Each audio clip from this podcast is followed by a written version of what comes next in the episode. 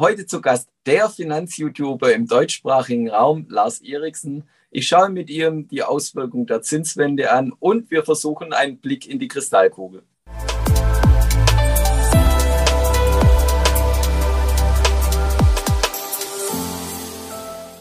Herzlich willkommen, liebe Zuschauer, zu einem neuen Experteninterview hier bei BXWIS TV. Ich freue mich sehr. Als Gast habe ich heute den Lars Eriksen. Er ist der Finanz-YouTuber im deutschsprachigen Raum. Ich freue mich deshalb sehr, weil wir uns so circa ein halbes Jahr nicht mehr gesehen haben. Herzlich willkommen, Lars. Vielen Dank für die Einladung. Ich freue mich auch sehr. Ja, Lars, halbes Jahr circa her. Es hat sich in der Zwischenzeit relativ viel getan.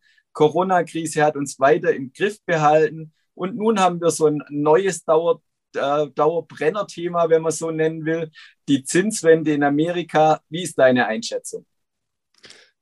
Ja, tatsächlich äh, finde ich das Thema deshalb so hochspannend, weil wir die Zinswende haben, aber wir wissen tatsächlich ja überhaupt nicht, wie nachhaltig die Zinswende sein wird. Und ich bin gerade noch mal durchgegangen die Einschätzungen der, der großen Investmentbanken in den USA. Und die sind so, ja, so, so diffus, wie ich selten gelesen habe. Also einige sagen, wahrscheinlich werden wir nicht mal die drei oder vier Zinsschritte, die derzeit angekündigt sind, sehen, sondern äh, die Fed wird vielleicht schon früher zurückschrecken. Andere, wie die Citibank, sagen, wahrscheinlich werden es sogar sieben äh, Zinsschritte. Ein Bill Ackman sagt, lieber gleich einmal mit Augen zu und durch. Also lass uns doch einen großen Zinsschritt machen, damit äh, wir alle auch wissen, woran wir sind. Und letztendlich wird es davon abhängen, wie sich die Inflation entwickelt. Wir haben derzeit eine hohe Inflation. Ich glaube wahrscheinlich, ja, ich glaube heute Nachmittag beziehungsweise dann gestern Nachmittag müssten die neuen Inflationsdaten aus den USA gekommen sein. Wir sind aktuell bei sieben Prozent, um die fünf Prozent in der Eurozone. Und die Frage ist halt, wie nachhaltig wird das sein? Die Notenbanken sagen beide, sowohl Herr Paul als auch Frau Lagarde, naja, es wird vorübergehend sein. So fünf, sechs, sieben Monate müssen wir damit leben und dann wird die Inflation wieder deutlich sinken. Deswegen werden wir die Zinsen jetzt nicht so stark erhöhen. Tatsächlich bin ich mir da nicht ganz so sicher. Also es äh, bleibt einiges an Unsicherheitspotenzial im Markt. Und kann man auch sagen, welche Branchen eventuell dann profitieren oder welches hart treffen werden? Also ich denke, eine Branche, die derzeit noch relativ wenig profitiert hat, die aber aus Sicht vieler Privatanleger mal aus dem Lehrbuch betrachtet immer die Branche war, die eigentlich von Gold hätte profitieren sollen, war ja die Edelmetallbranche, also Gold und Silber. Und da hat sich sehr, sehr wenig getan. Gold ist im Vergleich zu vielen Anlageklassen eher schwach gelaufen im Jahr 2021. Und das, obwohl wir einen negativen Realzins jenseits der 5 Prozent haben. Das spiegelt eben auch wieder, dass derzeit noch die Story lautet, diese Inflation wird vorübergehend sein. In dem Moment, wo der Markt auch nur ansatzweise einpreist, naja, vielleicht ist sie nicht ganz so vorübergehend. Vielleicht kommt die Zinswende dann doch so, wie das der ein oder andere Experte erwartet.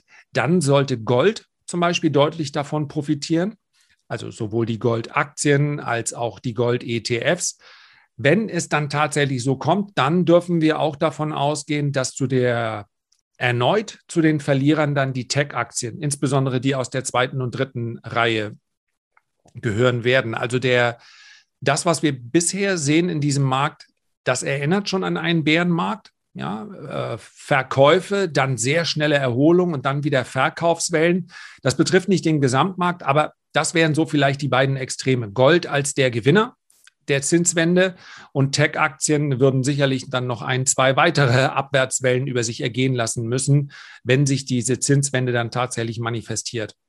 Und wir haben ja beide leider keine Kristallkugel und können nicht ein Jahr voraussehen. Äh, wir wollen trotzdem einen Blick wagen. Wie ist deine persönliche Einschätzung, wenn wir uns in einem Jahr unterhalten würden? Was ist alles passiert? In einem Jahr werden wir, naja, lass, lass uns uns mal so sicher wie möglich spielen, auch ohne Kristallkugel. Ich glaube tatsächlich, dass wir bei Tech-Aktien noch mehr Schwächephasen als die bereits erlebten äh, sehen werden. Und was ich mir vorstellen könnte, ist, dass wir heute sagen, grundsätzlich mal sind wir so im Commodity-Bereich, im Rohstoffbereich ganz gut aufgestellt. Und dann hoffe ich, dass wir in einem Jahr sagen werden, siehst du mal, da hatten wir recht, Rohstoffe sind auch im Jahr 2022 gut gelaufen. Das wären so meine, äh, die sichersten Voraussagen und Prognosen, wenn wir es denn versuchen wollen. Super, herzlichen Dank für deine Einschätzung und auch den Blick in die Kristallkugel. Das war Lars Eriksen und liebe Zuschauer, schauen Sie wieder bei uns vorbei, wenn es heißt Experteninterview bei BXWIST TV. Herzlichen Dank.